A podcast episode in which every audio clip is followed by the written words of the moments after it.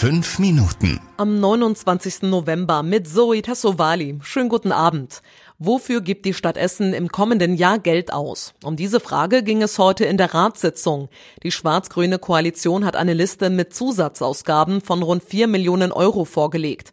Unter anderem soll mehr Geld an den Ordnungsdienst gehen und Schlaglöcher in Straßen sollen schneller geflickt werden. Es soll aber auch eine zusätzliche Stelle für die alte Synagoge geben, hat Fabian Schrumpf von der CDU gesagt.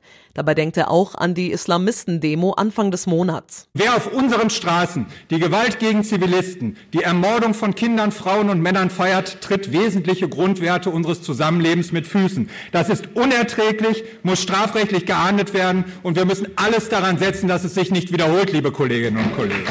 Unter anderem soll es nach dem Willen von CDU und Grünen außerdem mehr Geld für den Schulneubau und Schulsozialarbeiter geben.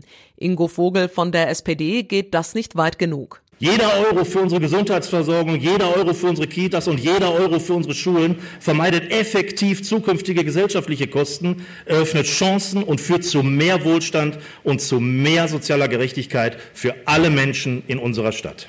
Der Haushalt für 2024 steht jetzt. Die Vorschläge von Schwarz-Grün sind durchgekommen. Somit wird der Überschuss der Stadt Essen im kommenden Jahr bei immerhin 2,5 Millionen Euro liegen. Das heißt, es soll im kommenden Jahr keine neuen Schulden geben. Der Eigentümer von Galeria Karstadt Kaufhof ist zahlungsunfähig. Die Signer Gruppe hat heute einen Insolvenzantrag gestellt. Sie gehört dem österreichischen Immobilien- und Handelsunternehmer René Benko. Trotz erheblicher Bemühungen habe man die erforderliche Liquidität nicht sicherstellen können, heißt es zur Begründung.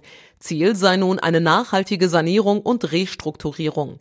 Welche Auswirkungen das auf den Essener Warenhauskonzern Galeria Karstadt Kaufhof hat, ist aktuell noch unklar. Galeria hat schon zwei Insolvenzverfahren hinter sich. Der Regen in den letzten Tagen sorgt für Probleme auf den Autobahnen hier bei uns in der Stadt. Bei Starkregen bildet sich immer eine Riesenpfütze an der Autobahnausfahrt der A52 in Harzopf. Dort steht sogar manchmal die Polizei und warnt die Autofahrer. Die Autobahn GmbH kennt das Problem. Anfang nächsten Jahres soll die Abfahrt saniert werden und dann soll die Pfütze verschwinden. Auch auf der A40 kennen viele Autofahrer das Problem. Teilweise spritzt das Wasser auf die gegenüberliegende Fahrbahn. Die Autobahnmasterei fährt die Strecke täglich ab und reinigt die verstopften Abflüsse. Trotzdem steht das Wasser jetzt im Herbst immer wieder auf der Autobahn.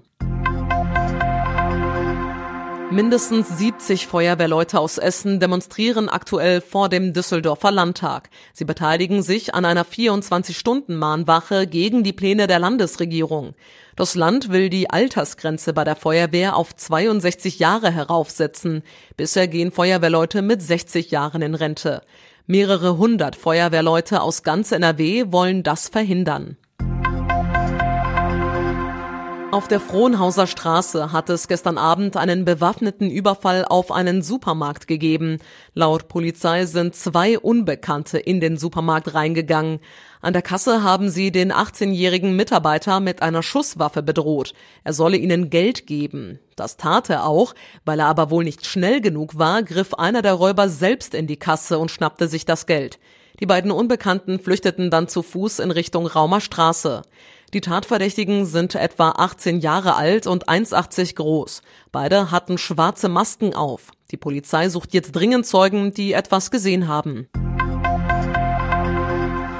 Peter Fox kommt nächstes Jahr wieder zu uns an den Baldeneysee.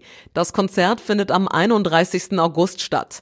Tickets bekommt ihr schon ab diesen Freitag für etwa 68 Euro. Das Peter Fox Konzert ist damit das dritte Konzert am Seaside Beach, das für den kommenden Sommer bestätigt ist.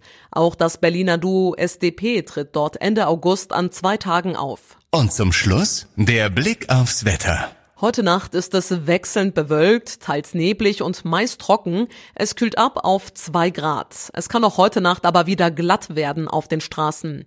Die nächsten Nachrichten aus Essen hört ihr dann wie immer morgen früh ab 6 Uhr hier bei Radio Essen.